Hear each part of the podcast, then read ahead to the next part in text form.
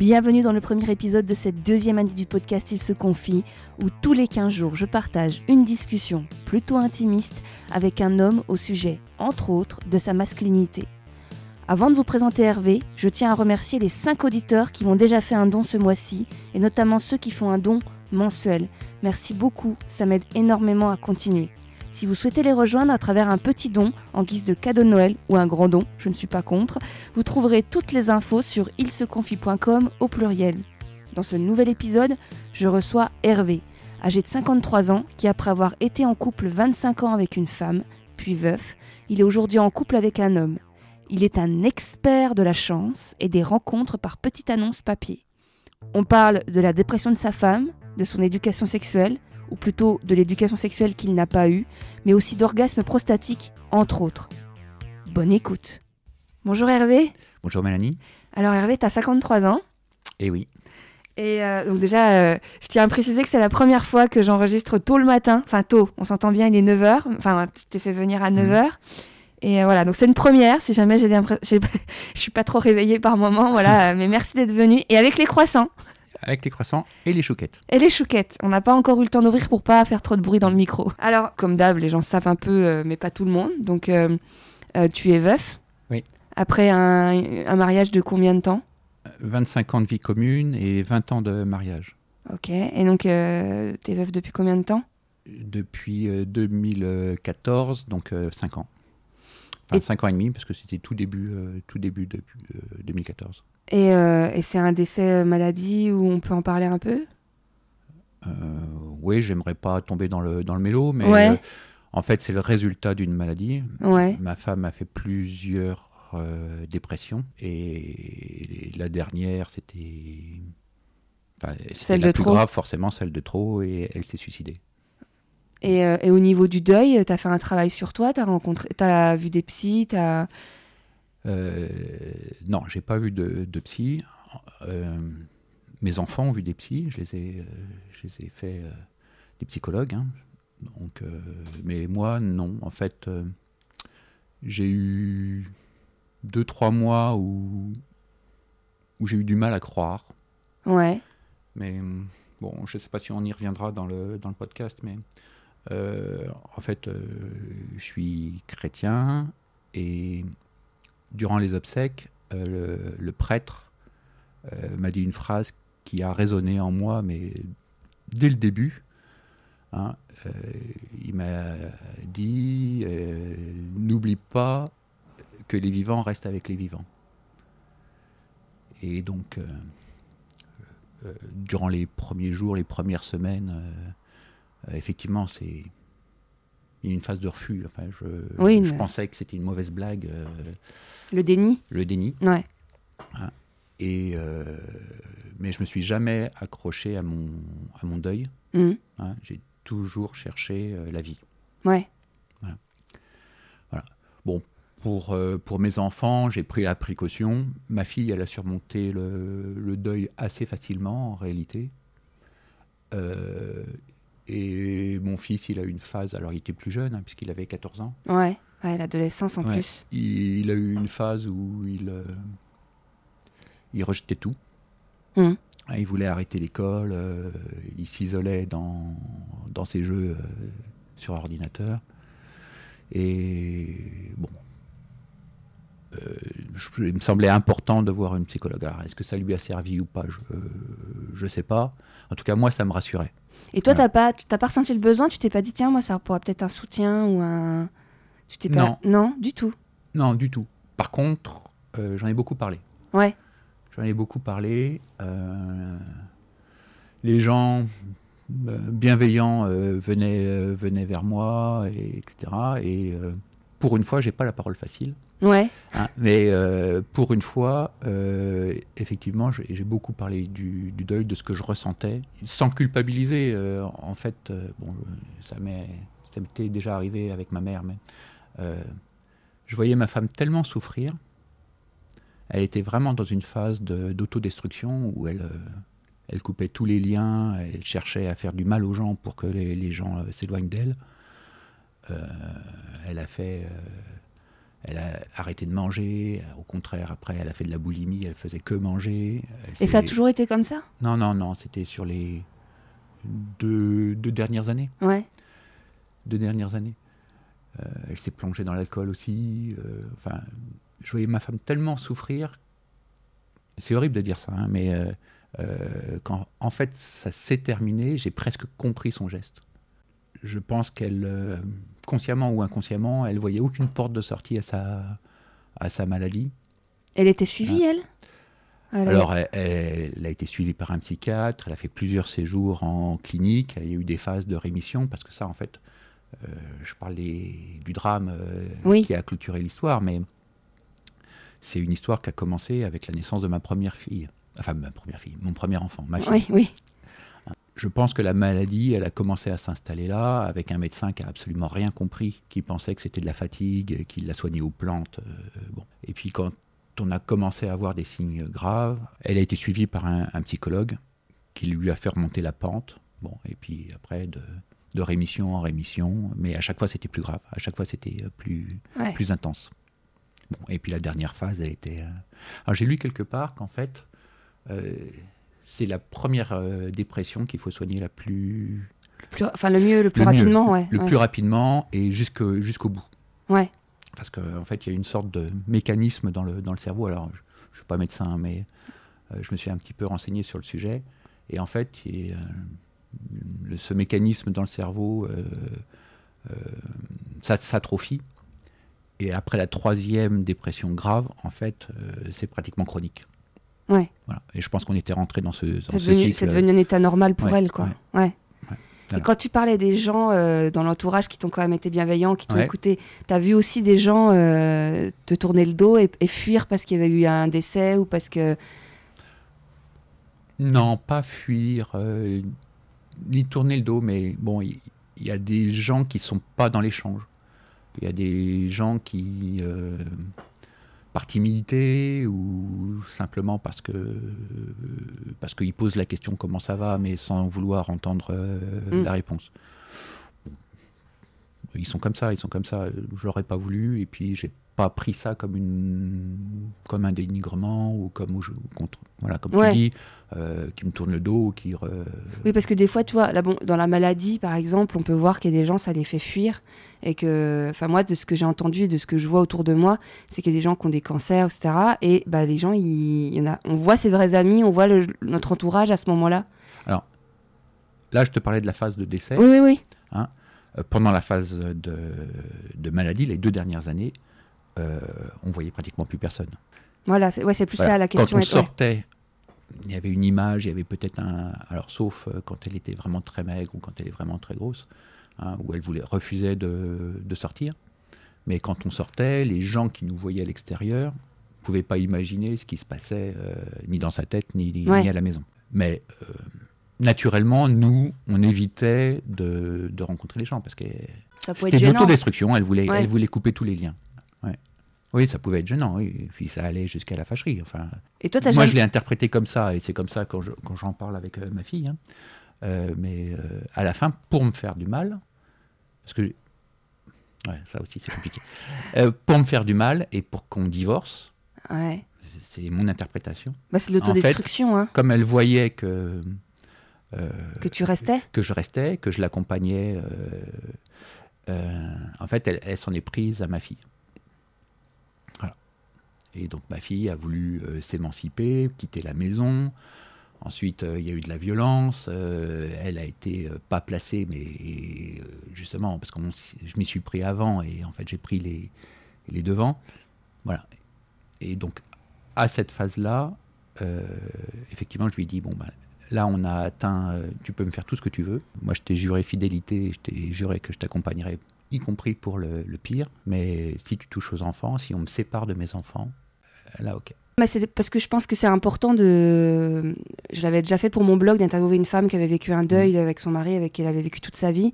Et comme c'est des sujets, euh, bah, avant qu'on s'y retrouve, on ne s'est pas trop posé la question, mais peut-être que dans les gens qui écoutent, euh, il y a des gens qui vivent un deuil ou Mm. qui sont confrontés à quelqu'un de leur entourage qui vit ce que tu as vécu. euh, à, leur manière, mais du coup, on sait des fois, on ne sait pas comment agir, comment se comporter, même quand on côtoie quelqu'un qui fait une dépression. J'ai des amis euh, formidables qui sont plus ou moins proches, mais globalement, les, les gens que je côtoie ont été formidables sur le coup. Et coup de soutien, euh, euh, des phrases qui revenaient sans cesse.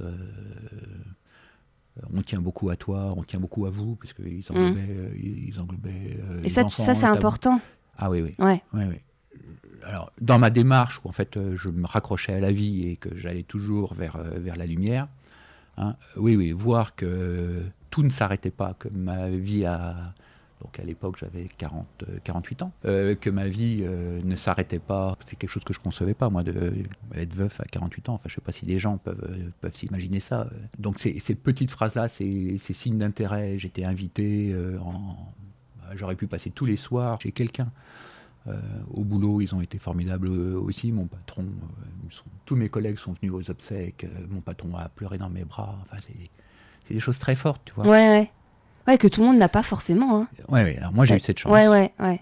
Après, on pourra reparler de la chance, mais oui. j'ai eu cette chance. Ah, bah oui. Hein. Donc, hormis la phase de, déni, comme tu disais tout à l'heure, non, en fait, j'ai assez rapidement vécu mon, mon deuil et puis, euh, et puis après, on dira la suite après. Après, on dira la suite. Mais alors, bon, cette question qu'on me demande souvent, et comme on est dans le sujet de, ta femme, euh, comment tu l'avais rencontrée? En fait, euh, bon, j'écoute tes, podcasts et je suis assez surpris de toutes les rencontres qui se font avec les, les applis? Les applis. Ouais.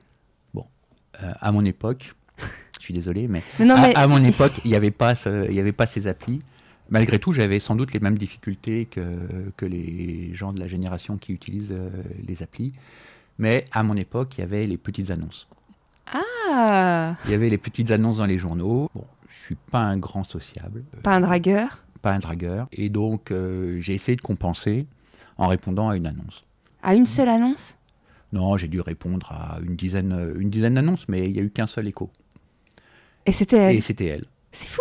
Et c'était sur quoi à l'époque Le chasseur français euh euh, Non, non, ça devait être euh, Street View ou quelque chose comme ça. C'était sur un truc papier ou, un site web? ah, Je me souviens. Non, non, c'était du papier. Pas Ah, c'était du papier Ou Viva Street Ouais, Viva Street, c'est du digital. C'est l'anciennement Le Bon Coin. Alors non, bon, je sais plus. Je sais plus. C'était un, journal gratuit. C'est fou. Ouais. Mais genre, t'avais quel âge? Parce que attends, j'ai pas, pas le courage de faire le calcul. 20, 24 ans.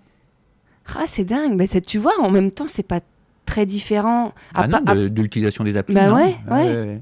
À part que je pense quand même qu'il y avait vachement moins ce cette consommation. Tu vois, parce qu'en fait, l'appli, tu as l'impression euh, que tu as, que as 610, enfin 1000, 10 000 profils accessibles. Ah oui. Alors que là, il y a quand même la patience de prendre le temps d'écrire le truc et t'envoies une bouteille à la mer. Bah, tu me diras, dans les matchs, c'est une bouteille à la mer. C'est moins instantané en plus. Oui. entre le, le, moment où la personne écrit l'annonce, où c'est publié, où c'est lu, où la personne qui a lu répond, où c'est envoyé, où c'est euh, digéré par la personne qui le, le reçoit, j'imagine qu'il peut se passer 15 jours. Hein. alors, que, alors que dans l'application, c'est quasi instantané. Ouais, ou alors elles répondent pas, ou ils répondent pas. Ou alors ils répondent pas. Bon, ça, ça, ça, arrive aussi, hein, parce que je te dis, euh, sur une dizaine de réponses, bah, les, ça, c'est pas un souvenir que j'ai que j'ai gardé. Et puis quand j'y repense, c'est vraiment trop loin pour que je m'en souvienne. Mais ouais, ça doit être de l'ordre de la dizaine. Euh, j'ai eu qu'une seule réponse. Et elle, tu te souviens ce qu'elle t'avait dit Si c'était euh, pareil, elle avait envoyé une dizaine ou, ou c'était le, premier à qui elle répondait en fait, on, on, a à peu on avait à peu près le même positionnement. C'est-à-dire que euh, chercher des, hommes euh, et autres. Euh, bon, d'abord, c'était absolument pas le sexe qui, oui, qui, qui, qui, gouvernait l'un ou l'autre. Alors, le sexe, à 15 jours, comme je dis. bon, donc, c'était pas, c'était pas ça, c'était plutôt effectivement construire, construire quelque chose. Hein. Bon, elle n'était pas non plus dans le trip euh, en, bar, en boîte ou autre pour, euh, pour draguer. Donc finalement, on a eu une construction, euh, on avait une construction similaire, avec des, choses assez rigolotes. en fait, dans ma petite enfance, j'ai déménagé souvent avec mes parents. Et il se trouve que le dernier déménagement, j'aurais pu être voisin de ma femme.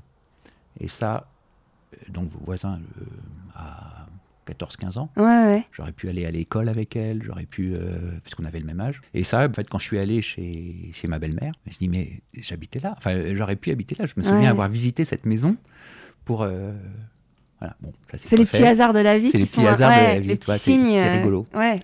Voilà. Bon, et puis après, on a eu tout de suite euh, des. L'histoire s'est construite normalement. Et puis, euh, bon, on a été, heureux. Euh, bah, dans la suite logique, vous êtes rencontrés, etc. Mais t'as toujours voulu être père? Tu savais que tu voulais être papa?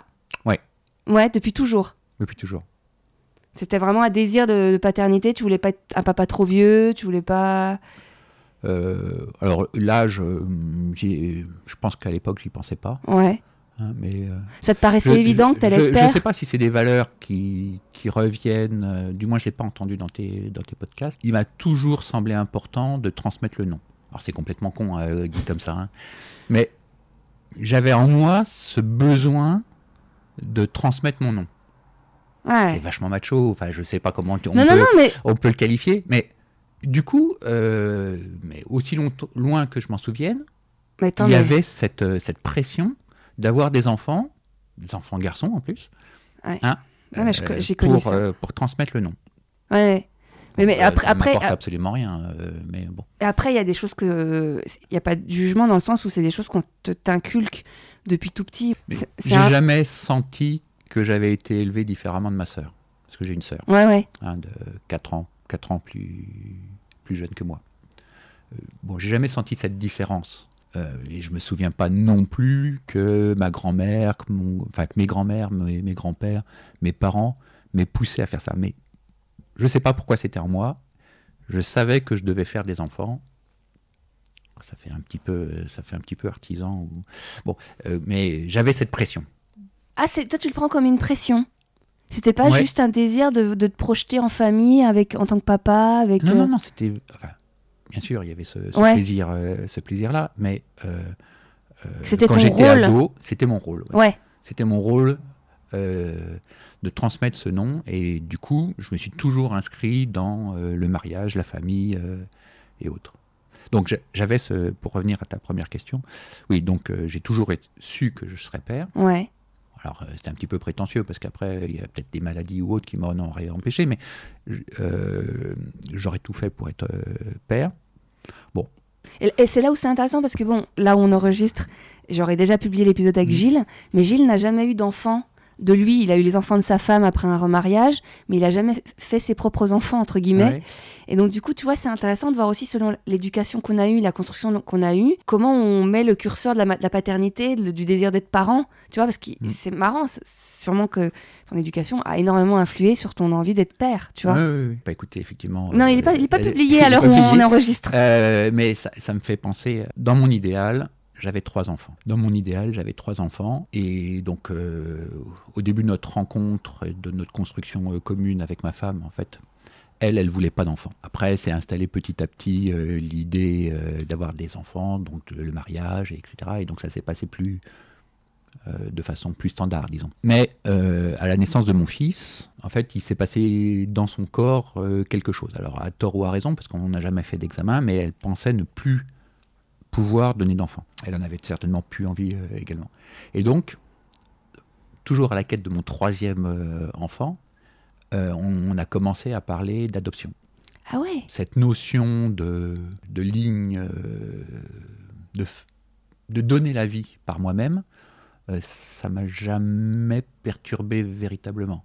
Hein, L'adoption, en fait, je suis toujours resté sur le fait que c'est la personne qui s'occupe de l'enfant, qui l'éduque, Qui est son Ah, parent et qui est ouais. son parent euh, légitime en quelque sorte. Voilà. Après c'est de la chimie. après, Et pourquoi ça s'est pas fait? Parce que finalement, il y a Bon, parce que il y avait cette, euh, cette maladie latente euh, et autres, et puis on n'est jamais allé, jamais, jamais allé jusqu'au bout. Bon, alors là, on va venir euh, à la question pour laquelle tous les gens euh, vont écouter assidûment l'épisode, parce que là, ça fait euh, 20 plus de 20 minutes qu'on les tease sur le sujet de... Tu t'es mis en couple avec un homme. Alors, oui, alors, après le décès de ma femme, hein, après le décès de ma femme, euh, euh, après une période de, de deuil, euh, bon, de, de toute façon, je pensais pas à grand chose de, de plus.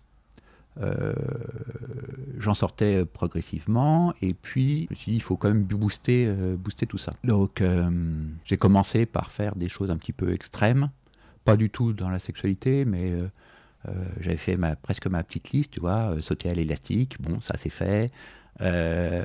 Sauter au parachute, je l'ai pas fait, mais massage tantrique, bon ça c'est fait, etc., etc. Et puis il y avait quelque chose qui me, qui me tentait je ne sais pas trop t'expliquer pourquoi. Peut-être parce que effectivement, euh, euh, dans les pornos que je regardais ou autres, finalement, j'étais peut-être plus intéressé par ce que ressentait l'homme que l'excitation de voir, euh, de voir la femme. Ouais. En, fait, j'ai voulu essayer l'expérience sexuelle avec un homme. Avec un homme.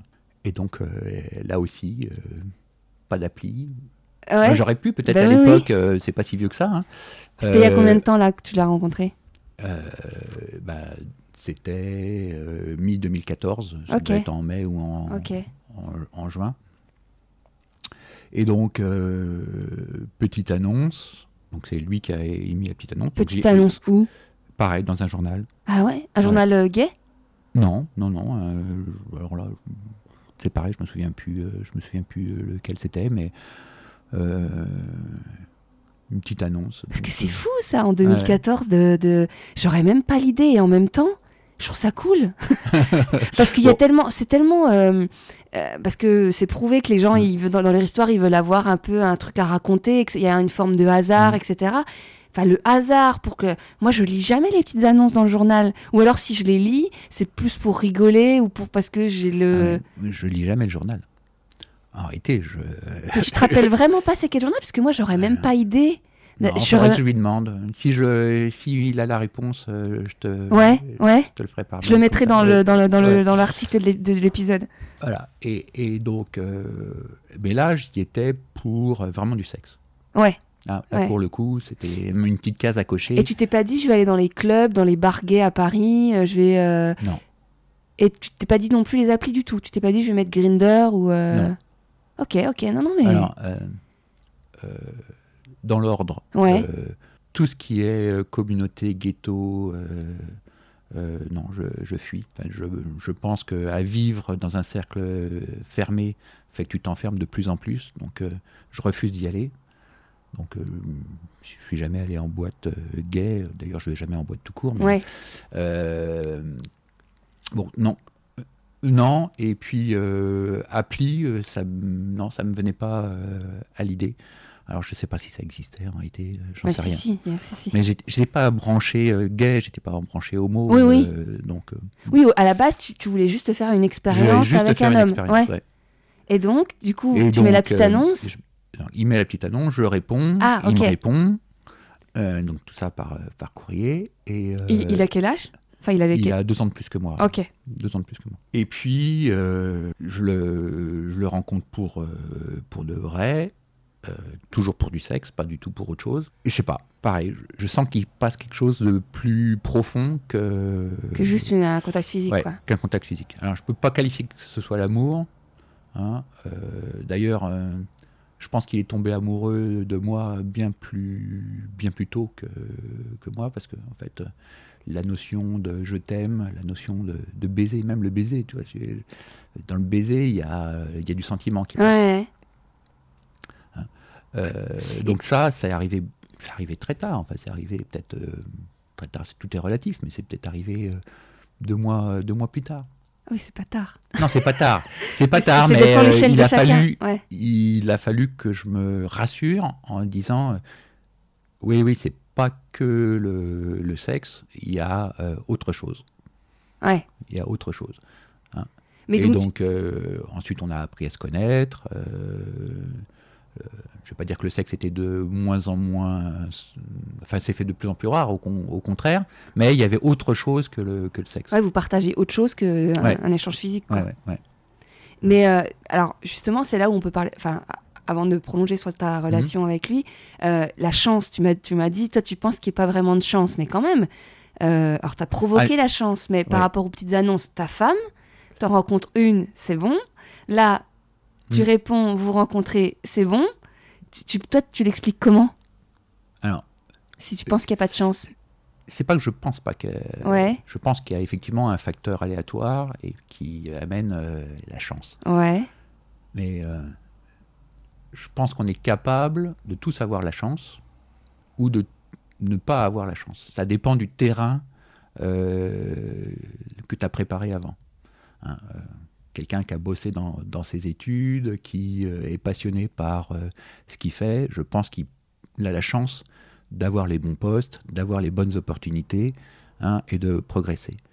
Quelqu'un qui cherche à construire une histoire et pas à, papillonner de, de l'un à l'autre, qui fait une sélection, c'est peut-être euh, un petit peu extrême, mais qui va pas vers euh, n'importe euh, vers n'importe qui parce qu'il suit son, son but.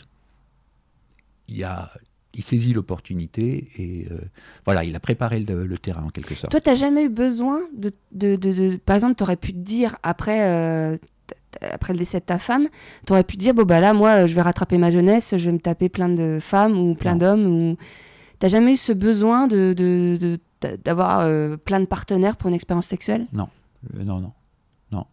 Le, le côté euh, performance. euh, ou curiosité alors bon, Non, non, mais c'est non, non, non, mais tu vois parce qu'il y a beaucoup d'hommes. euh, La curiosité, je l'ai je l'ai eu parce que je voulais essayer. Ouais, bah oui. Mais euh, en- cumuler des, des expériences sexuelles femmes ou hommes, non, non, ça me, non, non, c'est pas, c'est pas mon truc. Ouais. C'est pas mon truc. Bon, d'abord, euh, je crois que j'ai pas le profil. Hein, je suis pas un performeur euh, euh, sur le sur le sujet, ni dans le contact, ni dans le le- l'acte euh, sexuel. Ouais. Non, non, c'est pas mon truc. Non, mais c'est bien Ça de l'entendre. ça me semblait intéressant de d'essayer. Ouais. pour le coup, ça m'a plu et puis euh, euh, je suis très heureux avec, avec mon compagnon. hein. Euh, mais non. le- Vous aviez beaucoup parlé avant de vous rencontrer? T'avais pas peur de Ah non, ton... non, c'est- là c'était. euh, Tout à l'heure j'ai cité l'élastique, mais je vais, je, vais, euh, je vais continuer sur cette idée. Euh, non, non, j'avais décidé que j'essaierais. Ouais. J'ai mis le cerveau en off et j'y suis allé. Et t'avais pas peur de tomber sur quelqu'un de malveillant ou Alors en fait, j'ai eu peur après. une fois que c'était fait ou une fois, Une fois que c'était fait. Alors, pas peur de tomber sur quelqu'un de malveillant, hein, mais j'étais tellement concentré sur le fait d'aller euh, euh, faire une expérience sexuelle qu'en fait, euh, j'ai pratiquement tout oublié du reste. J'avais pris des préservatifs, j'avais pris du gel, j'avais pris tout un tas de trucs. Enfin, tout un tas de trucs, pas tant que ça. hein. Oui, oui, oui. Genre, je suis avec ma mallette. Et- je sais pas comment comment ça s'est passé. Le contact s'est super, s'est fait super facilement. Euh, J'ai été à l'aise euh, tout de suite. On a on a discuté un petit peu et puis euh, tout de suite on est passé À l'acte. à l'acte. Et après coup, je me suis rendu compte qu'on n'avait absolument mis aucune protection. Ah ouais. Là, c'était un petit peu la panique là. As on s'est rassuré ouais. en disant que bon, euh, j'avais été fidèle à ma femme et que j'avais aucune expérience euh, sexuelle. Euh, lui, de son côté, ça faisait longtemps aussi qu'il avait euh, quitté son, son conjoint, enfin son, son ami de l'époque, son ex, et qu'il n'avait pas eu d'autres euh, relations sexuelles. Donc on s'est rassuré un petit peu. Ouais. On a fait les examens. Bon, il n'y avait, Ouais. rien. Mais voilà. Et, et tu disais que tu étais chrétien et par rapport au christianisme, vu que l'homosexualité c'est un peu un sujet, Alors. t'as pas eu, pas trop de culpabilité par rapport à ça? Non. Je distingue deux choses. Ouais. il y a ma foi.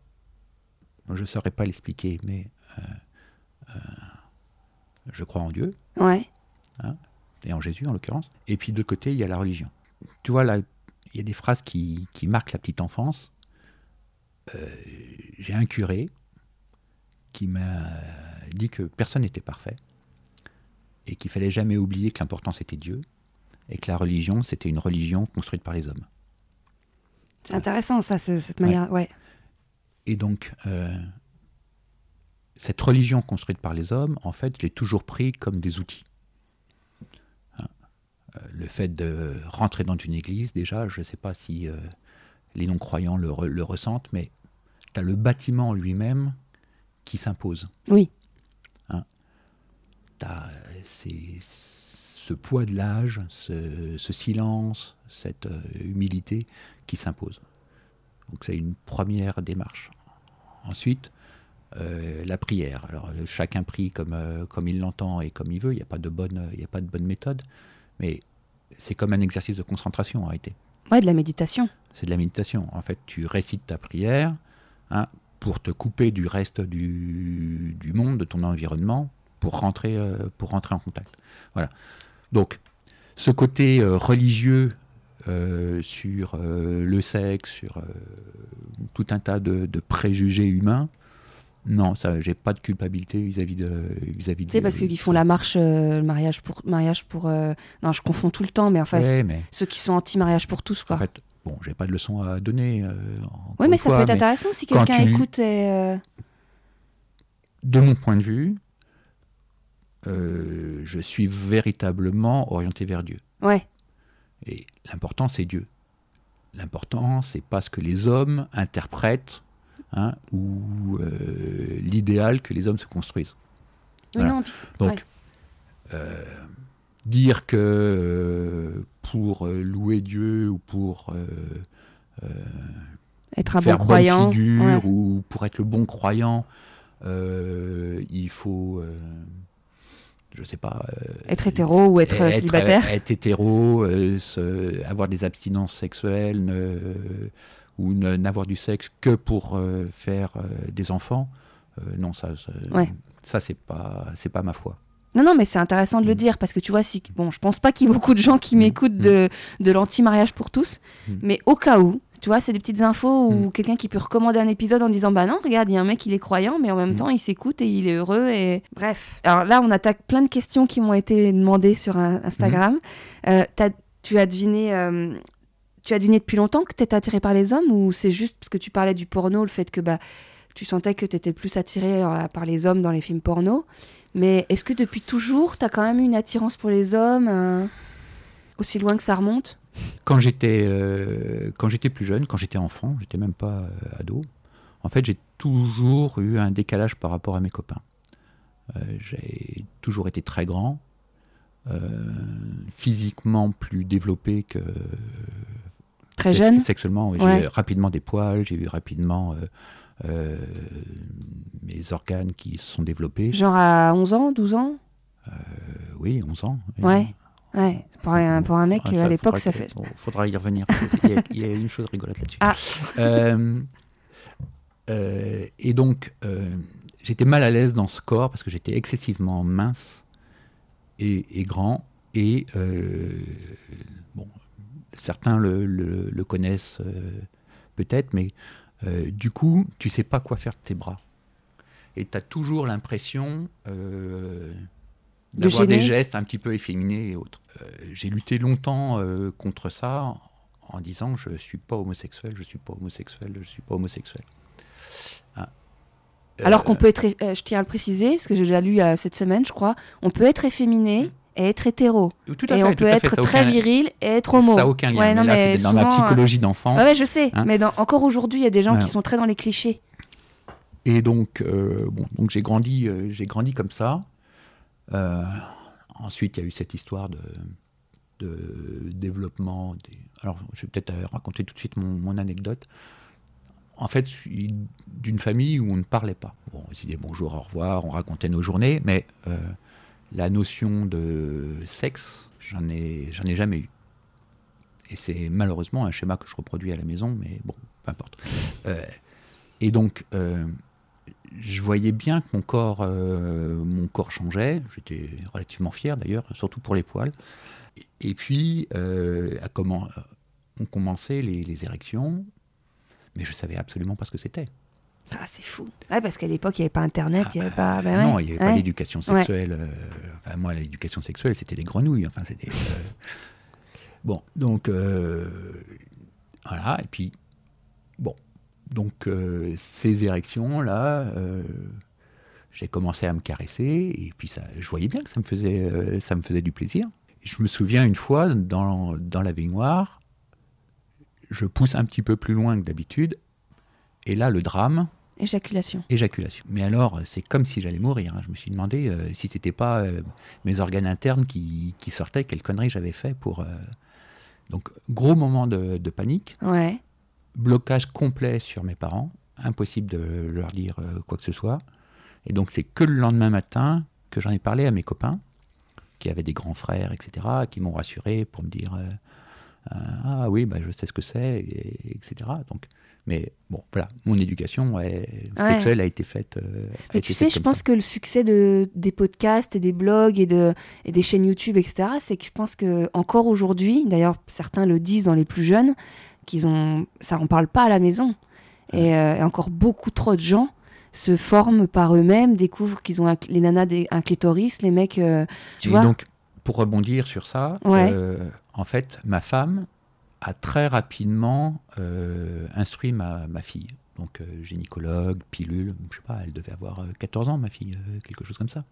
Donc, bien avant d'avoir ces relations euh, sexuelles. Mais ton fils, Moi, ça me déchargeait euh, complètement. Ouais. Euh, et puis, j'étais accompagnant là-dessus, j'ai pas, euh, j'ai pas de problème. J'assistais pas à leurs discussions, mais j'étais plutôt satisfait que ma femme ait eu cette, euh, bon après, cette le, démarche. le, le, après, le truc, c'est que gynécologue et pilule veulent pas dire éducation sexuelle. C'est-à-dire qu'on va dire, euh, je sais pas, euh, pour régler tes règles ou pour je sais pas quoi. Parce non, que... non, mais dans, dans, dans notre relation d'homme à, d'homme à femme, bon, elle me racontait effectivement qu'elle qu'elle en parlait avec, euh, avec ma fille. Ok. Bon, J'ai jamais participé. Ouais, ouais. D'abord, j'aurais été mal positionné par rapport, euh, par rapport à ça.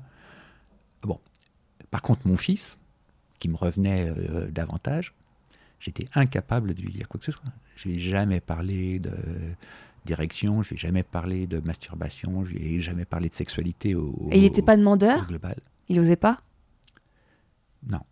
Ouais. Euh, je ne sais pas s'il était demandeur, en tout cas, il a montré aucun signe. Ouais. Et comme je faisais rien pour euh, arriver sur ce terrain, euh, voilà.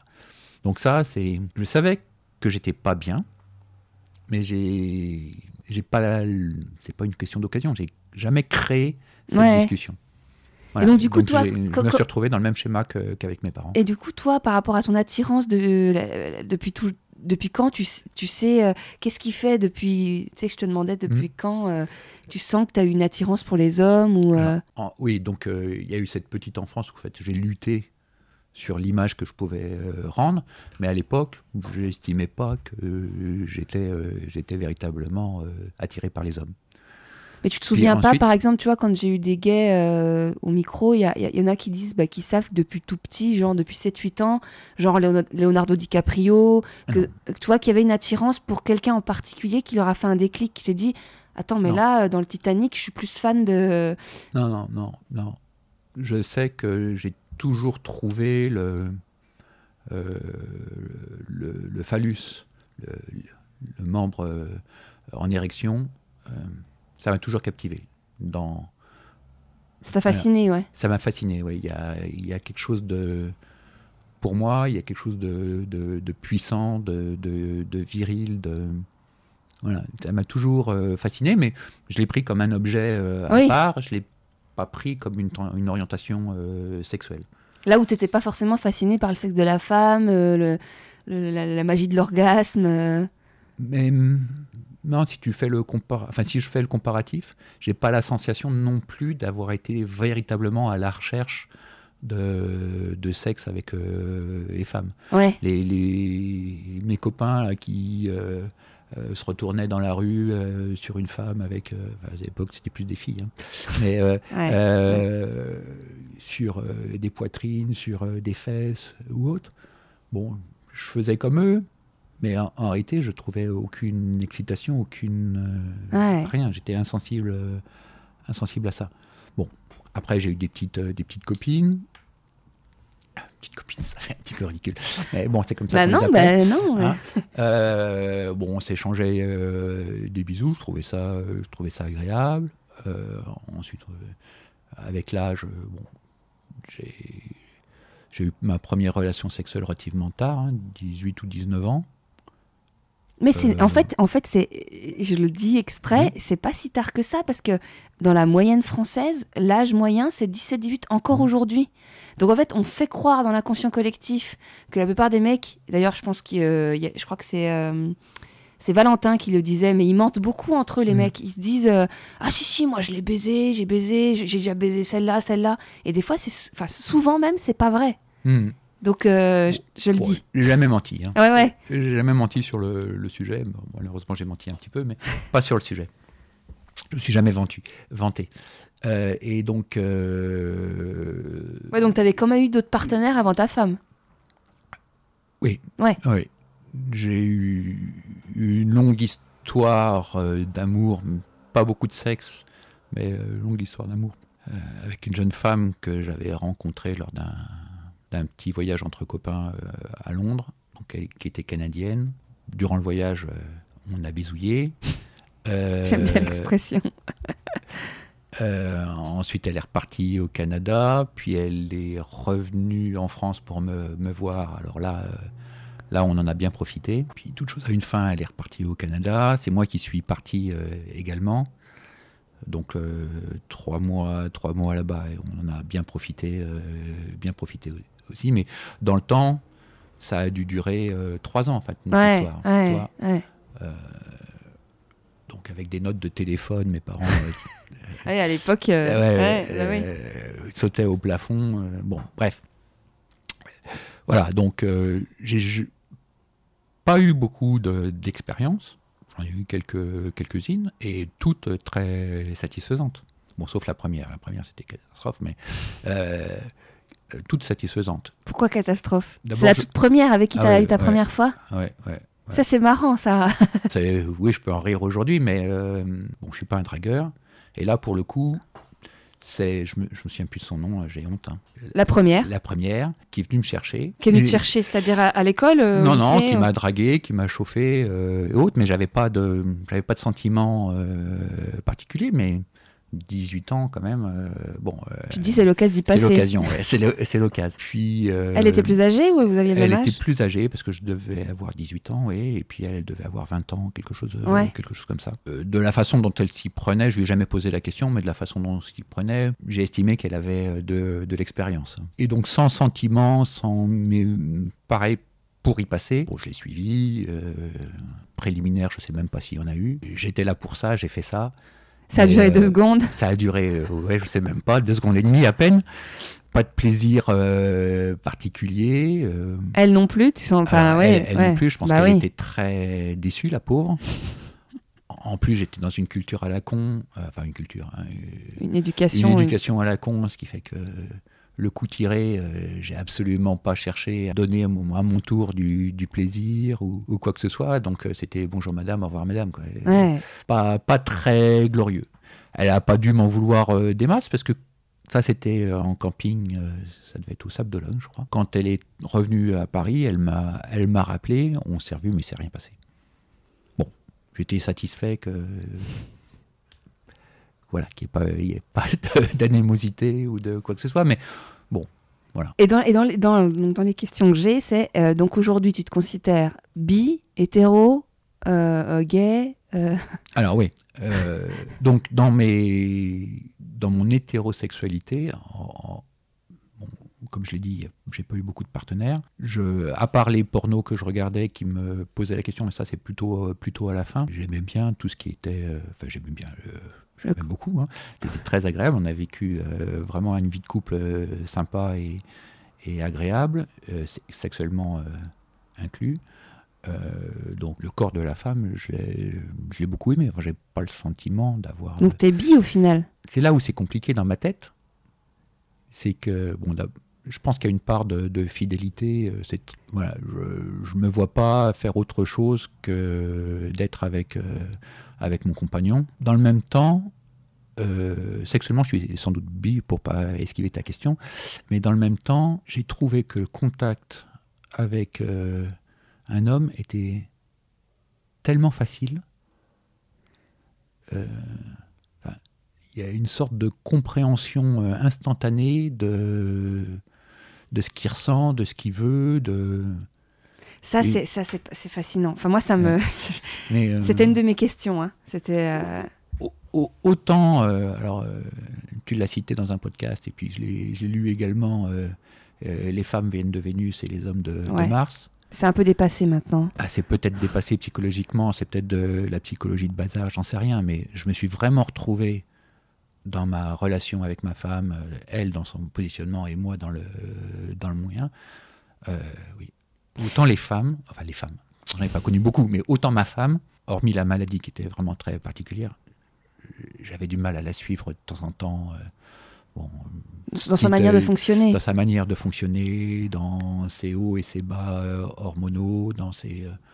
bon, c'était Après- très après- compliqué. Après, il faut, par, par rapport aux hommes viennent de Mars et femmes de Vénus, après, quand on s'intéresse beaucoup à l'éducation non genrée, sur le fait qu'il y a des choses où on nous façonne, autant les hommes que les femmes, à devenir cette différence entre nous, tu vois. Mm. Et que je pense que si on le cultivait pas dès l'éducation, dès la naissance, on serait peut-être pas si différent que ça. Sans doute. tu vois, le, le côté où, euh, tu vois, j'ai j'ai écouté encore, euh, je recommande, tiens, un nouveau podcast, enfin, nouveau, il est pas nouveau, mais un podcast à soi. Et en fait, ça parle beaucoup de féminisme. Et il y a tout un épisode sur les crèches, sur des, crèches, des- une- il y a notamment une crèche expérimentée. C'est un vieil épisode. hein. Et en fait, ils expliquent, euh, ils constatent qu'en fait, inconsciemment, quand on, qu'on a une petite fille ou un petit garçon, euh, on aura beau dire, mais moi, je les ai élevés pareil, machin. Non, on va euh, être plus euh, tendre, plus délicat avec une petite fille. On va, on va plus valoriser le fait qu'un petit garçon. Bref, du coup, tout ça, c'est la base qui fait que plus tard, on s'est construit avec ces, ces trucs-là, en fait, Mhm. et qui fait que euh, vous vous comprenez mieux entre mecs parce que vous avez été un peu façonnés de la même façon, et que nous, on va plus se comprendre avec les femmes. parce que- et- mais pour le coup, ça, ça se comprend. Et Ouais, c'est, ouais, euh, ouais. logique. C'est logique. Voilà, donc, euh, Puis après, il y a la morphologie, c'est le fait que toi, tu as un pénis, lui aussi, donc tu sais comment ça fonctionne. exactement. Bah ouais. Exactement. Et, et donc, euh, cet, euh, cet organe sexuel, le pénis, le- euh, qui m'avait fasciné en tant qu'objet, euh, aujourd'hui, je joue, euh, je joue avec. Ouais. Bon, euh, euh, j'étais très excité avec ma, avec ma femme et donc euh, les relations sexuelles se passaient bien. Mais là, j'ai T'as découvert autre chose. j'ai découvert autre chose. Oui. J'ai découvert. Et sûrement euh, qu'en plus, t'as dû découvrir l'orgasme prostatique. Alors, pas encore. Ah ouais? Parce que tu sais, y avait- y a eu, t'as eu les épisodes avec Ouais. Fred et Marc qui Ouais, en ouais. parlent. Pas encore. Euh, je pratique la sodomie, mais je la reçois pas. encore. Ouais, ouais.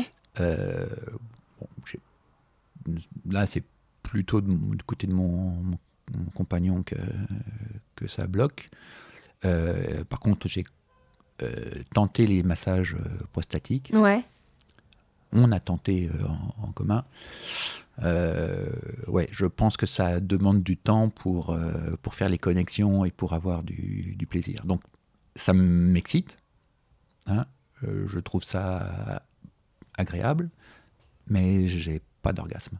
Ouais, mais c'est ça, moi, je trouve qui est, euh, qui est très intéressant. D'ailleurs, je me demande si je vais pas interviewer une femme qui est spécialiste là-dedans, mais euh, parce que c'est vrai, c'est un peu un flou artistique. Autant euh, il y a des potes gays qui pratiquent ça depuis longtemps et qui ont appris à le faire et qui, et qui, qui- qui le vendent comme quelque chose de génial. Mais globalement, même les hétéros, enfin surtout les hétéros, ben on y va, mais à tâtons. On sait pas trop euh, euh, comment faut faire. euh, Oui, oui, oui, je pense qu'il y, a- il y a un blocage psychologique sur le sujet. Je pense que physiologiquement aussi, il y a, Il y a sûrement une technique, une, façon de faire, Une technique et puis des connexions. Ouais. euh, euh, bon, à lâcher prise. à lâcher prise, ouais. Bon, j'en suis pas encore là. Ouais, ouais. Non, non, mais c'est. Non, mais tu vois, c'est. Ouais, c'est- ouais, c'est- c'est- ouais, ouais. Parce que ça aurait pu être l'occasion, peut-être que tu aurais eu un, un tips, tu sais, un astuce à, à dire. Non, non, je suis désolé, je suis désolé, je cherche, je cherche encore. je cherche encore. Ça n'empêche que c'est très excitant. Mais euh, Oui, pour oui, l'instant, oui. c'est pas encore orgasmique. Non, parce qu'il y a quelque est-ce chose. que ça viendra? J'en sais rien, mais bon. Parce que tu vois, il y a quelque chose de très mystérieux, je pense, mais pour, même pour toutes les femmes Mm. en couple qui nous écoutent, euh, avec qui sont en couple avec un homme, c'est c'est qu'on en parle beaucoup. Peut-être qu'il y a des hommes qui sont demandeurs, mais elles savent pas comment s'y prendre, et que toi, c'est encore plus. euh, nous, on n'a pas de prostate, on, on c'est pas le même endroit, c'est bah, Mm. Ce qui est sûr, c'est qu'il faut une relation de confiance. bah oui. Parce que c'est quand même. Alors là aussi, c'est c'est psychologique. Hein. Euh, C'est quand même pas une zone du corps qu'on met naturellement en avant. hein. Euh, bon, euh, après, euh, effectivement, toute notre éducation, on nous dit berk, caca, pas toucher. Bah oui, oui, oui, bah ouais. Bon, donc il faut être, il faut être en confiance. Ça, je pense que c'est le premier, euh, le premier pas. Et puis après, le deuxième pas, c'est sans doute la technique. Et puis ensuite, le cerveau qui doit, qui doit suivre. Est-ce que tu en as parlé à tes enfants? Ils sont au courant de ta relation avec un homme? Non. Ah, Alors, je pense qu'ils le savent. ils s'en doutent? Ils s'en doutent. comment il pourrait s'en douter? Tu t'es montré à... Alors, euh, bon, premier, euh, première réponse, j'en ai jamais parlé à mes enfants. Ouais. Et toujours dans ce blocage de- d'aborder ce type de sujet, euh, cette discussion. En fait, je parle pas de leur sexualité, je, ils parlent pas de la mienne, je n'échange pas sur le sujet. Mais au-delà de la sexualité, ça pourrait être juste parler de ton amour. Oui, oui, mais bon, j'arrive pas, j'arrive pas. Et euh, je commence sérieusement à culpabiliser parce que c'est pas juste par rapport à, à mon compagnon, hein, qui me présente, ses- qui m'a présenté ses enfants depuis longue date. Ah, qui me parce que lui, euh, du coup, il a été aussi en couple avec une femme Oui, oui, oui, si, oui. Ah Bon, donc euh, non, j'arrive pas à en parler à mes enfants. C'est pas que je veux pas, c'est que je, ça ne sort pas. Ouais. hein. J'aimerais euh, faire mon coming out, comme on dit, euh, mais bon, j'y arrive pas, ça sort pas. Pour autant, euh, quand, quand je suis euh, avec mon compagnon, euh, je sors, on se cache pas dans la rue. quand on a des amis communs, ils savent très bien qu'on est en couple et que voilà. Bah, L'entourage, d'ailleurs, l'a pris... Enfin, les amis, Ouais. ils sont tous au courant? Non, pas tous. Pas tous. Pas tous. Donc mes enfants ne savent pas. Ma paroisse ne, ne sait pas non plus. Je trouve que c'était Oui, compliqué. Oui, oui. Euh, voilà. Et puis après, Mais donc, euh, tu tous prends nos amis sont, sont pratiquement tous devenus des amis communs maintenant, donc eux, ils savent. Donc, mais tu prends le risque en te baladant avec lui qu'un jour ou l'autre, euh, tu croises tes enfants, tu croises... Ouais. Tu préfères limite que ça se sache comme ça? J'aimerais, non, je préfère pas, Ah ouais mais hum, peut-être que ça se fera comme ça par la force des choses parce que j'arrive pas à le faire euh, naturellement. Et ton compagnon, il n'est pas demandeur à ce que tu le... Si, si, il me pousse. ouais. Il me pousse parce que, en fait, euh, il, comme je- en fait, il a un très bon contact avec, euh, avec les autres. Ouais. Euh, il arrive très facilement à parler et à faire parler. Il aime beaucoup, justement, les, les, les discussions avec les jeunes. Alors, bon, ça, c'est un, truc peut-être d'aîné, mais les, les jeunes adultes euh, se, se confient beaucoup, beaucoup à lui. Donc, il a beaucoup de, beaucoup de contacts par rapport à ça. Et bon, il aimerait euh, être euh, clair vis-à-vis de ça euh, avec mes enfants. Bon, malheureusement, je lui ouvre pas la porte sur le sujet. Bon, mais euh, je sens que la pression euh, est trop forte. Ma pression interne sur l'injustice que je crée, et puis lui euh, qui, qui est demandeur. Ouais. Euh, et donc, pour revenir sur euh, mes enfants, et je pense qu'ils savent, euh, on a passé un week-end à la maison. Tous les deux, mes enfants étaient censés ne pas être à la maison. Et puis, je vais à la messe. hein. Euh, Je vais à la messe et je le laisse donc seul chez moi. Et puis, donc, il prend sa douche, etc. Et ma fille rentre dans l'appartement et elle voit un homme nu ou quasi nu euh, à l'intérieur. Donc après, une histoire rocambolesque, euh, je suis un papa, je suis un copain de ton papa, je suis venu bricoler à la maison, je me lavais, etc. je pense qu'elle n'a pas pris un seul mot pour vrai. Ah, tu m'étonnes. Euh, elle m'a simplement dit, euh, bah, quand il y a quelqu'un à la maison, euh, préviens-nous qu'on qu'on ne dérange pas. Hein. Mais la discussion s'est arrêtée là. Ouais, ce serait cool hein, d'en parler, hein, parce que du coup, ça est- permettrait Elle de... est, bon, elle est, elle est pas bête. euh, Enfin, c'est surtout pas le procès d'intention que je lui fais. Donc, à mon avis, elle sait. Elle en a parlé à son frère, parce qu'il il parle beaucoup. Donc, euh, je, je sais qu'ils savent. Et pour autant, j'arrive pas à le dire. À Mais parce des que mots. tu vois, pour le coup, si elle a vu que s'il y a eu que ce moment-là, elle peut se dire bah mon père il se tape plein de gars, il est complètement perdu ou je sais pas quoi. Alors qu'au final, si tu prenais le temps de lui dire, tu pourrais dire bah non, je suis tombé amoureux. Ouais, et dans le même temps, euh, dans le même temps, euh, je, sans dire que j'ai des relations ou, ou autres avec lui, quand je parle le week-end, là, je pars du jeudi au, au dimanche euh, soir. euh, quand il me demande tu vas où, bah, je dis bah, je vais chez un copain Alain, etc. Ah oui. Et donc le, mot Alain euh, revient euh, en, perna- en permanence. Ouais. Donc Ouais Bon. ouais, mais bon après c'est vrai que de verbaliser. voilà, ouais. Je le dis sans le dire, mais le fait est que je le dis pas complètement, donc c'est un petit peu un mensonge par omission. Bon, il y a une question qui a rien à voir. Enfin, si, c'est la paternité, mais alors, je la pose. Je sais pas si c'était une blague ou pas, mais euh, tu penses quoi du congé paternité? Tu te serais vu euh, Voilà, c'est une question qui sort de nulle part, mais Euh, je la pose. tu te alors, serais... le congé paternité, je pense pas que ce soit un droit euh, acquis euh, des hommes ou de quoi que ce soit. Enfin, bon, moi je trouve que c'est un petit peu, un petit peu bizarre, mais ça c'est dans ma, dans mon éducation. Par contre, ce que je retiens, c'est plutôt euh, tout le travail de, de, de fond, même si c'est pas encore des, des actes euh, euh, pour essayer d'égaliser l'homme et la femme. Ouais, sur le temps d'éducation, le temps sur qu'il le passait temps avec l'enfant. ouais. d'éducation, sur le- la charge mentale, sur euh, tout un tas de, Mais je veux de dire, toi, choses. toi, t'aurais pas aimé avoir euh, genre que- six semaines payées à 80% ou plus euh, avec tes enfants ou Non, huit là, semaines sur, ou- sur, euh, sur le coup, je suis plutôt de la vieille école, Ah un petit peu bourrin sur le truc. Au contraire, euh, ou de soulager ta femme. création, création d'une d'une famille, ça veut dire travailler encore plus fort, gagner plus d'argent. Ah ouais. ouais, je l'ai plutôt, je l'ai plutôt vécu comme ça, moi. Ok, ok. Malgré tout, j'ai essayé de soulager ma femme, puisque, alors à l'époque, euh, je travaillais en usine, je travaillais en, en équipe. hein. En fait, elle s'occupait de, de ma fille euh, la- dans la journée. Et dès que je rentrais à la maison, enfin toute la période où j'étais à la maison, euh, je m'occupais de ma fille. Hmm. Je la déchargeais euh, complètement. Alors c'est pas tout à fait vrai parce que là je masque tout ce qui est tout ce qui est à quoi elle pensait et que j'y pensais pas. Moi je faisais que du physique. hein.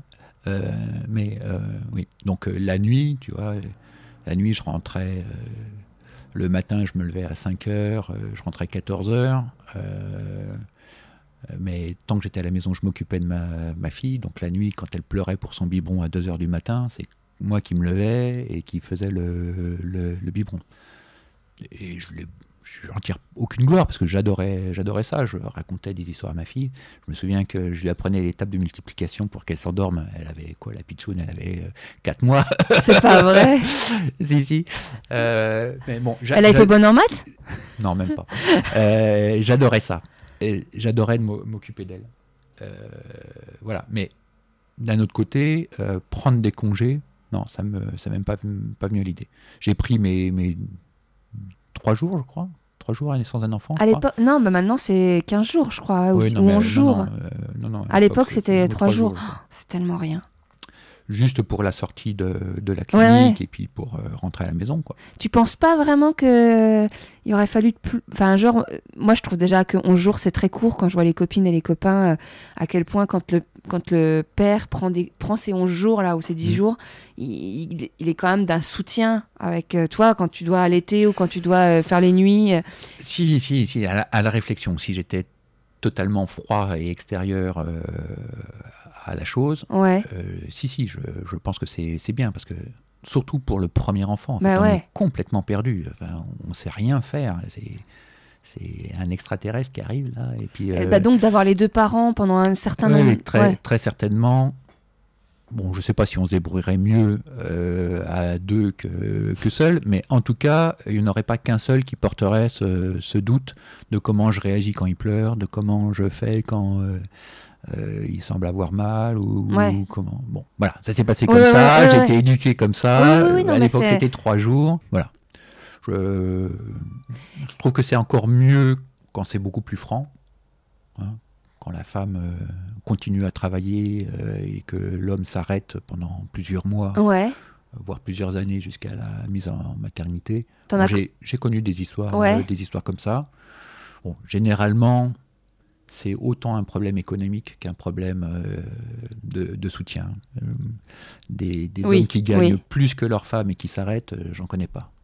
Par contre, des hommes qui s'arrêtent parce que leurs femmes gagne plus. gagnent plus ou ont une carrière plus, plus prenante, oui, ça, j'en connais. Et donc là, là, je me dis jusqu'à 3 ans, oui, là, il y a un vrai, un vrai investissement. 11 jours, je suis pas sûr qu'au bout de 11 jours de maternité, euh, Oui, oui, t'en sortes mieux que vos premiers jours. Oui, mais- justement, c'est pour ça qu'il parle de l'allonger. Ouais. Qui, qui, pro- qui- il y a certains pays, je crois, en Finlande, ça doit être trois semaines, un mois, euh, voire plus. Mm. Bref, c'était la question, Ouais. euh, voilà. Et donc, tu me disais, ça c'est dans le mail que, quand tu Mhm. m'as contacté, que tu vis ta cinquantaine beaucoup mieux que toutes les, les périodes précédentes de ta vie. Ah ouais, ouais. quand j'y pense, euh, là, je suis vraiment heureux. Ouais.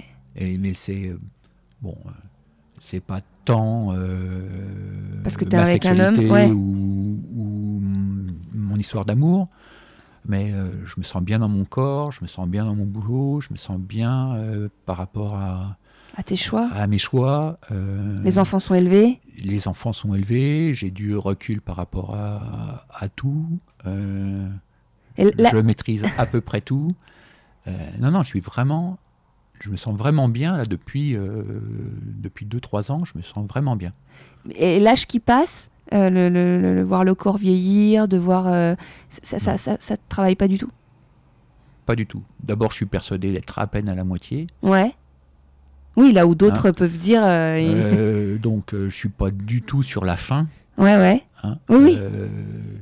Et non, le, le, le corps, bon après on, on- on verra avec, avec l'âge. J'ai pas le, un corps de 20 ans, j'ai pas les performances d'un, d'un gars de 20 ou de 30. Hein. Mais t'es mieux dans ta tête. Mais je suis mieux dans ma tête. Et du coup, je le, vis, euh, je le vis beaucoup mieux. Je vis beaucoup mieux.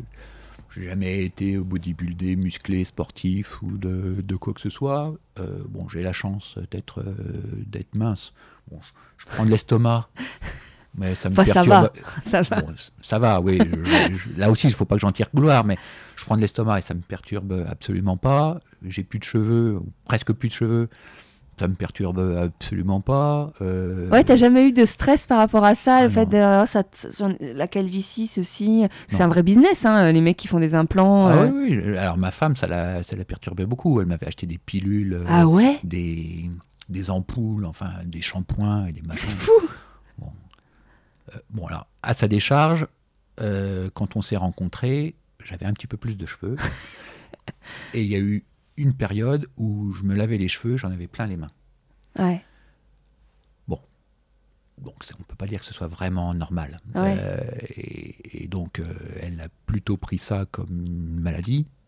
hein, et donc elle essayait de me, me soigner, la pauvre. Mais c'est arrivé à quel âge la chute des Ah, cheveux là? Très rapidement. euh, La trentaine Même pas, euh, 25 ans. Ah ouais oui, Mais genre le début de calvitie, ça a été dans la vingtaine? Alors, non, ça s'est plus prononcé peut-être euh, vers la, la trentaine, mais la, la chute des cheveux, telle que je te le raconte, Ouais, ouais, ouais. euh, oui, oui, très rapidement, euh, 25 ans, quelque chose comme t'avais ça. pas été consulter un spécialiste, voir que c'était pas un problème euh, Ah non, non, mais médical dans euh, ma tête, ça n'a jamais été un problème. Ouais, t'aurais pu ma dire peut-être euh, que j'ai des, des carences. des calvities, Ouais. euh, des choses comme ça. Non, non. Bah, on est plus habitué à se dire que les calvities arrivent à la quarantaine, cinquantaine. Ouais, euh, mais non, ça. Enfin, Peut-être que tes parents, jamais- ton, ton père ou. euh, Autant j'étais très complexé quand j'étais jeune, d'être très mince, très filiforme, très grand.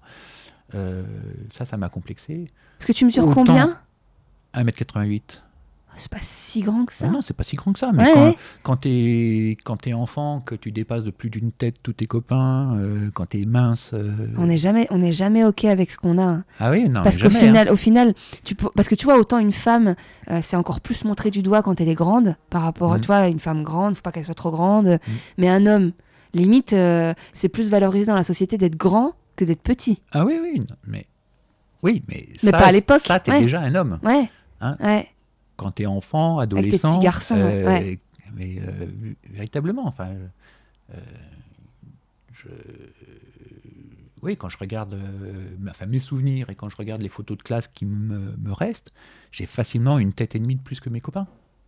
Ouais, mais moi, tu vois, j'en ai connu et je pensais pas que ça pouvait être un complexe. Au contraire, tu peux dominer. Oui, mais euh, non. Et, et, euh, bon, c'est c'est pareil, j'ai pas fait de j'ai pas fait de complexe, mais tout à l'heure je t'ai dit que j'étais développé plus vite que, que mes copains. C'est pareil quand on allait à la piscine et qu'on changeait. J'avais déjà des poils, j'avais déjà des testicules qui étaient descendus, j'avais déjà euh, Ça, D'ailleurs, ça tombe bien, c'est la euh, question sur les poils. un, un sexe. euh, et, et mes copains, je me souviens qu'ils ils avaient des sexes d'enfants, quoi. Et du coup, tu complexais d'avoir des poils non, trop non, tôt. non, non, ah non, non, ça, a content. jamais été, ça n'a jamais été un, un- un complexe. Non, non, ça, ça n'a jamais été un complexe. Ouais, t'as été. Ah ouais. Non, non, le complexe, c'était véritablement ma Ah. minceur et ma grandeur. Ok. Mais par exemple, par rapport à euh, il y a l'épisode avec euh, Sébastien, euh, lui, il, il fait, il comptait ses calories, euh, il compte encore ses calories pour pas être trop mince, pour pas à plus de 30 ans. Toi, t'as jamais eu ce truc-là de dire faut absolument que je prenne de la masse, faut que je. J'ai eu une période où je me suis dit il faut que je fasse du sport, mais plus pour le cœur et pour euh, la respiration. Donc je me suis inscrit dans une salle. et J'ai dû y aller trois fois. Euh, les mecs qui se regardent euh, parce qu'il faut gonfler le muscle ici, parce qu'il faut prendre le machin comme ça. Les et- Thibaut InShape en puissance, Oh là je veux pas connaître, mais. Non, je connais pas. Euh, et non, non, ça, ça. Non, là, j'étais. Non, c'est pareil que, pour le ghetto de, de tout Ouais. à l'heure. Ça, c'était. si, je, si je rentre là-dedans, j'ai pu faire que de me regarder, m'aimer, et puis. non, non, Ouais. Ça. Un, euh, Ouais, ça je vois, je, ça je de mon schéma. Ouais. Alors du coup, pour revenir à la pilosité, donc toi, tu as parlé de ta pilosité à toi, mais par rapport aux femmes, ou même les hommes, euh, l'homme aujourd'hui, tu t'en fous de comment l'autre est épilé, euh, de les dé- si ta Alors. femme, elle s'épilait pas, ou si... euh, Euh, ça a été très important pour elle. Hein, je sais qu'elle passait beaucoup de temps à, à s'entretenir, Ouais, euh, avec des souffrances que, qui me sortent, bon, qui me semblaient pas normales, mais visiblement c'est normal, euh, au moins pour une génération de femmes. Euh, Enfin, normal, je sais pas si c'est normal, mais c'est accepté par une génération de femmes. Euh, non, ça n'a jamais été vraiment un problème. Dans le même temps, j'ai jamais été vraiment confronté au, au sujet. Jamais oui. Une femme qui a des poils sur les aisselles, sur les des- des jambes. femmes, ouais. voilà. Des femmes avec des poils sous les aisselles ou sur les, sur les jambes. Euh, tu me poses la question, donc je vais essayer d'y répondre. Euh, je pense que sous les aisselles, j'ai pas trop de sujets. J'ai pas trop de sujets. Euh, les, les jambes m'auraient peut-être plus gêné encore, j'en suis même pas sûr. Euh, non, je pense que globalement, j'ai pas de Ouais. pas trop de questions. Et puis pour ce qui est du, du maillot, puisque tu vas me poser Ouais. la, la question, là, là, non. Ouais, toi non plus. Mais même euh, toi, en tant qu'homme, tu te fais pas l'interfessier, des trucs comme ça. Mais... Alors, euh, si. Ah, si. Ah Tu vois? Euh, si, si. En, en fait, ça a commencé sur le torse. J'ai pas, j'ai pas beaucoup de poils. hein. Ouais. J'ai pas beaucoup de poils. Mais euh, j'ai commencé à être envahi par des poils blancs. Bon, c'est l'âge, hein. Ouais. Euh, et le, le mélange de poils sombres et de poils blancs, en fait, euh, me, gêne, me gênait. C'est peut-être beaucoup dire, mais je trouvais trouvais pas ça pas ça, esthétique. je trouvais pas ça très esthétique. Ouais. Voilà. Et donc je suis, je me suis lancé dans la dans la tondeuse. Hein, et puis euh, une fois que j'étais parti, euh, j'ai tout tondu. Ah, là, tout tondu. Donc le, le torse, le- les sous de bras et le, le pubis. Et donc l'interfessier à la tondeuse aussi? Alors, je m'étais arrêté là. Ah. Et puis, euh, avec mon compagnon, euh, le côté euh, poil sur les testicules, c'était pas, c'était pas ce qu'il aimait le, le plus. Donc là, j'ai utilisé le rasoir. Ah, vous me faites halluciner. Et donc, le rasoir, effectivement, jusqu'à. Alors, pas l'interfessier, euh, la partie arrière, mais tous Oui. les testicules, le, le périnée, jusqu'à jusqu'à l'anus. Au rasoir Au rasoir. Et c'est pas dangereux. Écoute, euh, non. D'abord, je l'ai jamais vu comme un danger. Non, mais ça peut couper. euh, Ah oui, mais oui, d'accord, tu traverses la rue, tu peux te faire écraser. Oui, non, mais je suis d'accord.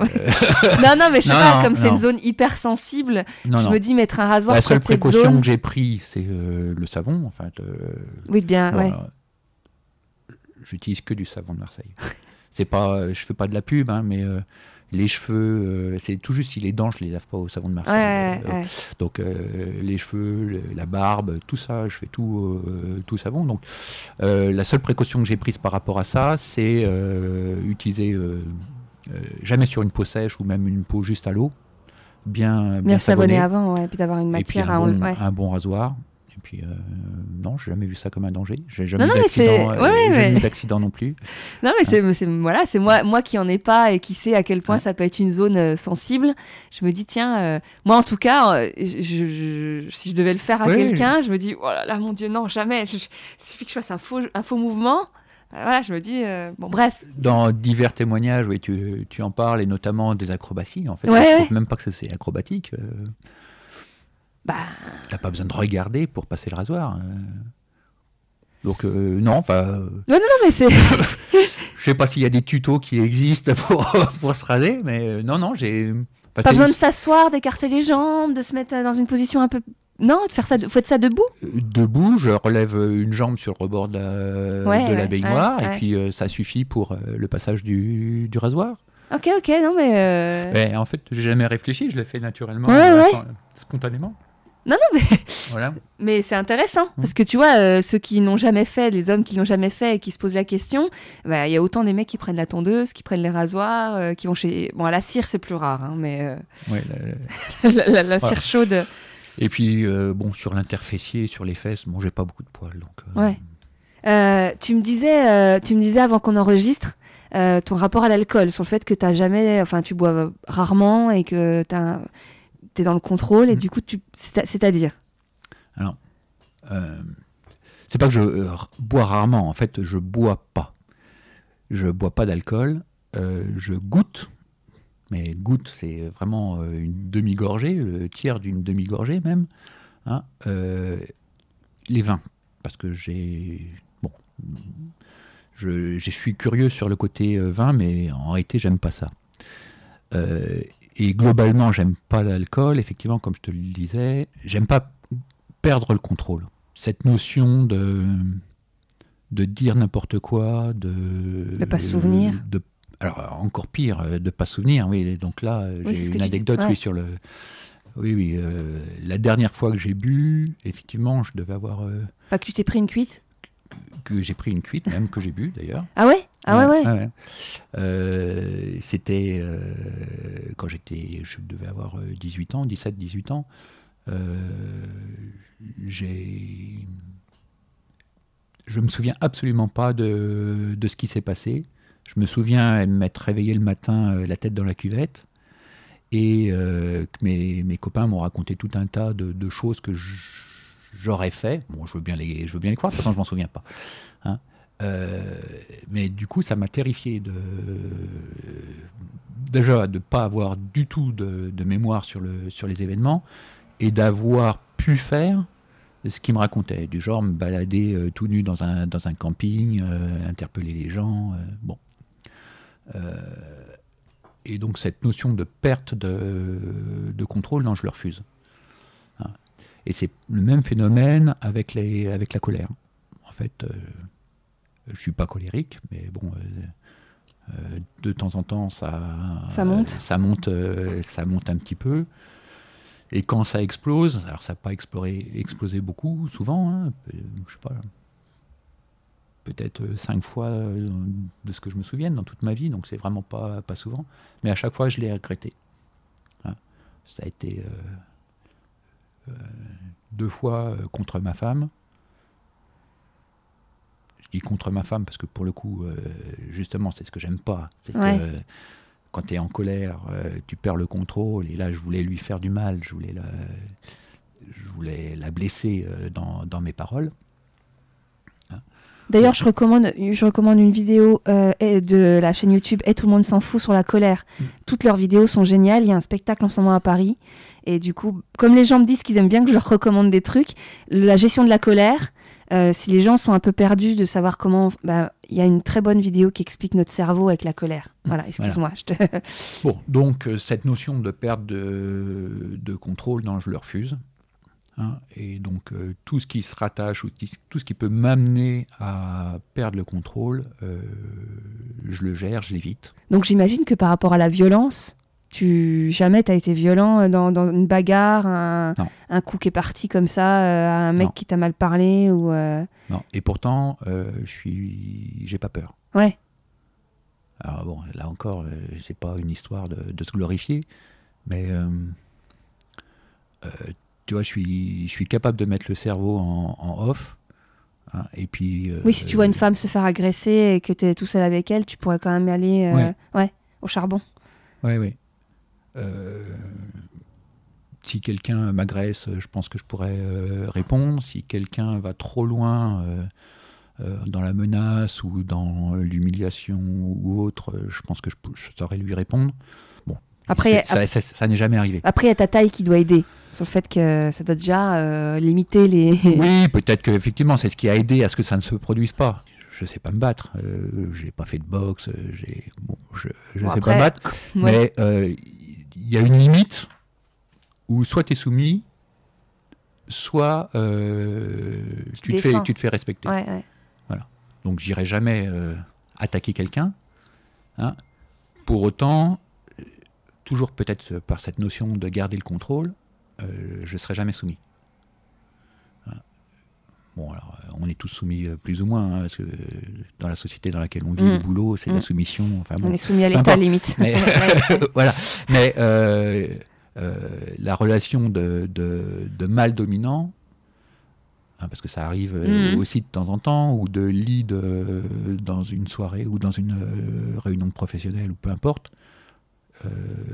non, il y a, il y a une limite que j'accepte. Mon chef, c'est mon chef et je ne vais pas lui marcher dessus. Hein, mais il ne faut pas que ça aille dans euh, l'humiliation. Mhm. Hein, et en soirée, c'est pareil. Bon, voilà. Donc, euh, cette euh, conviction qu'en fait, je, pourrais, je pourrais répondre, ça, après, je ne sais pas me battre, je m'en prendrais plein, plein la gueule et puis je serais mal le lendemain, ok, mais j'ai pas peur de ça. Et, le, et donc là, on arrive à la question euh, sur les larmes. Tu, te ra- tu sais, c'est quand la dernière fois que tu as pleuré Je pleure jamais. Ah, tu fais partie de ceux-là? En fait, euh, tout à l'heure, on a parlé du décès de ma, ma femme, mais euh, quatre mois avant, j'avais perdu mon père. Bon, je suis orphelin de mère depuis, euh, depuis relativement longtemps. hein. Et donc, j'avais perdu mon père. Et donc, ça, c'était en 2013. Euh, mon fils avait 14 ans. Et c'était la première fois qu'il me voyait pleurer Pour ton père? Pour mon père. Euh, Et t'as réussi me- à pleurer devant lui sans te cacher, sans avoir honte euh, Alors, en fait, euh, oui, oui, oui, j'ai Oui. pleuré sans honte euh, devant lui sans, sans aucun problème, mais ça n'est venu que pendant la cérémonie. Jusqu'à la cérémonie, j'ai pas pleuré. Mais euh, là aussi, il n'y a pas de gloire, hein, c'est que c'est c'est tout simplement pas venu. Je vais te raconter quelque chose d'incroyable. Pour le décès de ma mère, j'ai pas pleuré. Mais t'en as- Mais pas du tout. T'étais extrêmement malheureux, mais t'avais pas de larmes qui sortaient. Ouais. Ouais. Pas du tout. Bah, Pas en fait- plus en fait- à l'hôpital, pas plus qu'à l'annonce de son décès, pas plus qu'à la mise en bière, pas plus qu'à la cérémonie, pas une seule larme. Mais tu vois, moi je suis pas surprise maintenant que j'ai fait le Mm. podcast parce que je sais très bien qu'il y a autant des mecs qui pleurent jamais que des mecs qui ont aucun Mm. scrupule à pleurer devant une comédie romantique la veille de- du podcast, de l'épisode. Mais euh, non, mais c'est intéressant de voir euh, Mm. parce que c'est tellement un acte limite normal de pleurer. De toi, c'est il Ouais, ouais. Et y a des animaux qui me- pleurent. ah non, non, mais je n'ai ouais, pas de problème Oui. contre. Mais ça, ça vient pas. Ouais. Ça vient pas. Mais tu voyais pas ton père pleurer. euh, Si, j'ai déjà vu pleurer. Alors pas pas souvent, mais j'ai déjà vu pleurer mon père. Et des potes pleurer. Non. Ouais. Pour revenir sur les comé- comédies romantiques ou sur, il y a quelque chose qui m'exacerbe, c'est euh, les films américains. Euh, le, le moment où tu es censé avoir des émotions, tu as la musique, les violons et les machins pour attirer la, la larme. Toi, t'en fais un rejet? Ah, j'en fais un rejet complet. Ouais.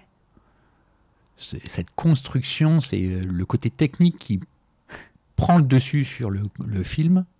Ça me. Ah non, ça, je- j'ai du mal. Oui, après, tu pourrais pleurer devant une scène de mort, euh, une scène, c'est une comédie romantique, mais il y en a un qui meurt de maladie. Ou... Non, non, non. Oui, mais si, de toute façon, si tu pleures déjà pas sur un fait qui t'arrive à toi, de quelqu'un à Mm. un moment grave, tu vas encore moins pleurer devant un truc qui t'a- qui t'affecte pas, en fait. Ouais, qui- ouais, ouais, ouais. Non, mais c'est intéressant parce que tu vois, je pense. Enfin, moi, j'ai beaucoup de retours en message privé de d'hommes qui me disent, bah ça. D'ailleurs, toi-même, tu m'as dit que tu te retrouvais beaucoup dans certains témoignages, euh, et c'est aussi le but du podcast, c'est de voir euh, parce que vous n'êtes pas forcément habitués à parler de ces choses-là entre vous. Et ben, toi, il y a peut-être des mecs encore aujourd'hui qui ont 17, 18 ans et que ça leur paraît pas, qui aimeraient pleurer mais qui s'autorisent pas ou euh, tu vois. Ah oui, oui, mais je pense que c'est pas une question de, de s'autoriser. Effectivement, je pense que c'est sans doute l'éducation, hein, parce que Oui, mais c'est l'inconscient qui s'autorise pas. Voilà, c'est l'inconscient qui s'autorise pas, et puis du coup, ça devient Normal. normal, Ouais. normal. Ton fils il pleure? J'ai jamais, déjà- vu, j'ai jamais vu pleurer. Ouais. Tu vois. Ouais, je l'ai vu pleurer quand il était enfant et qu'il faisait des colères. oui, mais, oui, euh, oui. Mais adulte. euh, Adulte, euh, non. Mais enfin, de toute façon, c'est prouvé que le père est un, est un, c'est un, c'est un modèle souvent. hein. Majoritairement pour les hommes, c'est leur modèle, à part des exceptions. euh, donc tu déteins. hein. Ouais, tu, oui, oui, tu forcément. produis des forcément. schémas. hein. Ouais, ouais. Bon, Il y a un dernier conseil que tu voudrais donner, euh, je sais pas, à ceux que t'entends, comme tu as écouté les autres épisodes et des trucs où tu t'es dit, euh, parce que souvent moi on me dit, euh, oh là là, là cet épisode-là, j'avais envie de tellement de dire de trucs quand je l'entendais parler. Il y, a, plein de petites phrases euh, toutes faites, mais euh, des fois ça, ça aide bien. euh, bon, toujours aller vers la vie. Bon, ça, je pense que s'il y a des choix à faire, c'est toujours bien se mettre, faire les priorités et peser, peser les patates. Je sais que je ne sais rien. Alors j'ai plein de convictions, mais je sais que je ne sais rien. Je sais que les scientifiques ne savent rien du tout non plus. hein. Après, c'est pas pour ça que je rejette toute la démarche, toutes les informations qu'on me, donne, mais pendant des siècles, on a dit que la, Terre était plate. Euh, bon, elle n'est pas plate. Euh, pendant des années, on a dit qu'il fallait coucher les enfants sur le côté, sur le dos, sur le ventre. Euh, bon, bon, ça change tous les cinq ans, il y a un nouveau régime. Enfin, Mm. bref, Mm. je ne sais rien, les autres ne savent rien non plus. Ce qu'il faut, c'est être fort de ses convictions. Puis après, euh, ah oui, une, au- une autre phrase que, que j'aime bien. Si je me trompe, je me trompe moi-même. Euh, dans le sens où, euh, si je me trompe, bon, bah, c'est pas grave. Je saurai que la prochaine fois, il faudra que je fasse autrement. Ouais, d'apprendre de ses erreurs. Alors que si euh, je me trompe parce que j'ai suivi le conseil de un tel ou un tel, en fait, ça amène à rien, puisque la fois suivante, euh, je redemanderai un, con- un conseil qui sera peut-être tout aussi faux. Donc, euh, Ouais, de s'écouter. et de- Ouais. ouais, ouais. Merci. bah, merci Mélanie. Merci d'avoir écouté cet épisode jusqu'au bout. Si vous l'avez aimé, n'hésitez pas à le dire sur iTunes avec des étoiles et à le partager sur vos réseaux. Comme à chaque fois, vous retrouverez toutes les références citées sur le site du podcast ilseconfie.com dans un article dédié, ainsi que le lien vers la page Tipeee pour le soutenir. L'adresse mail pour me contacter, ilseconfie à gmail.com, qui est la même que celle du compte PayPal si vous souhaitez faire un don de manière plus simplifiée. Je sais que certains d'entre vous reviennent en région parisienne pour les fêtes, enfin, s'ils ont eu un train. N'hésitez pas à me contacter et souhaiter participer au podcast. En attendant, je vous souhaite à tous un joyeux Noël, un peu en avance, et je vous retrouve le dernier samedi de cette année 2019 pour un nouvel épisode. Profitez d'être en famille pour recommander le podcast à vos proches, et en attendant, je vous dis à très vite